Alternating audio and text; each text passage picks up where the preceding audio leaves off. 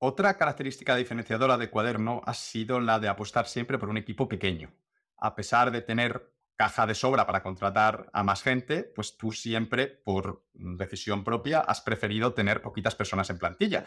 De hecho, eh, estuve mirando el otro día tu LinkedIn y vi que hace poco había subido una foto de todo el equipo en Canarias y creo que conté 12 personas, incluyendo a ti, que no es nada para una empresa con, hemos dicho, 2.700 clientes en ciento y pico países, que ahí tiene que haber gente que habla diferentes idiomas y, y la leche. Aún así, solo sois 12 personas.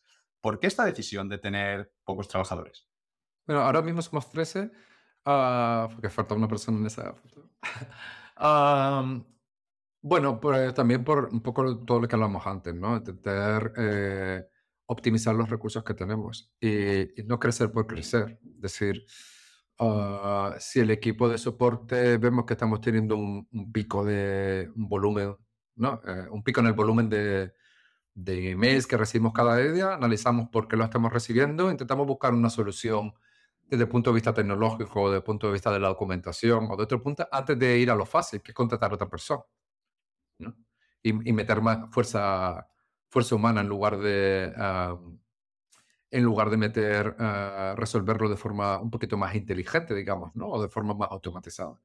Y lo mismo con el producto. Entonces, Uh, podríamos contratar cinco programadores más eh, y meter muchas más funcionalidades, sí, pero uh, seremos capaces de gestionar todo eso, ¿no? De repente, ¿no? Y, ¿Y por qué vamos a añadir estas funcionalidades? Si podemos centrarnos en esto, que es realmente lo que nos está dando, ¿no? El beneficio de lo que la gente está usando, ¿no? Y lo podemos hacer, intentar no crecer a base de recursos humanos porque sí, sino cuando realmente necesito. Un poco lo que hablamos con el dinero antes, ¿no? Si, si mañana encuentro una metodología de ventas que sabemos que eh, a más gente vendemos, o sea, más vendedores vendemos más y somos capaces de, pues cuando la encontremos igual ampliamos el equipo de ventas, ¿no? O el equipo de soporte si llegamos a un momento que necesitamos realmente más gente porque el volumen ha crecido tanto que con la gente que tenemos ahora mismo no podemos, pues metemos más gente de soporte.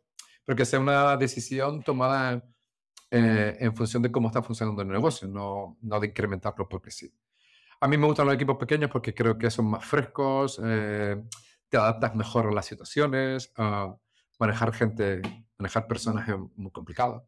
Entonces, ah, honestamente no sé si yo sería capaz de hacerlo con un equipo tan grande, probablemente, no lo sé, podría probarlo. Pero siempre me ha gustado trabajar con equipos pequeños donde es un poco más familiar y conocer a todo el mundo un poco mejor y las cosas son más fluidas. Pero bueno, que el día que haga, que haga falta contratar más gente, pues se contrata y ya está, ¿vale? Pero Mientras podamos mantenernos un equipo pequeño, mejor.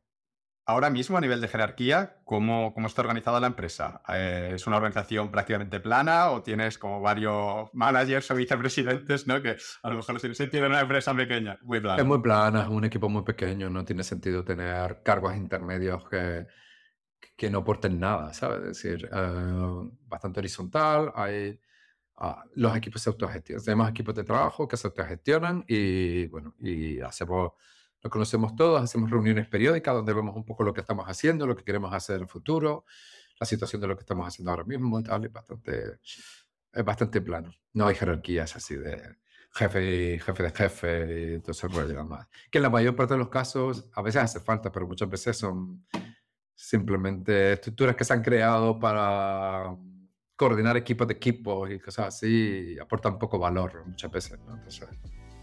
Hola, hola, soy Ángel y si te ha gustado este clip, entonces el episodio completo te va a encantar. Tienes el enlace para verlo o para escucharlo en la descripción.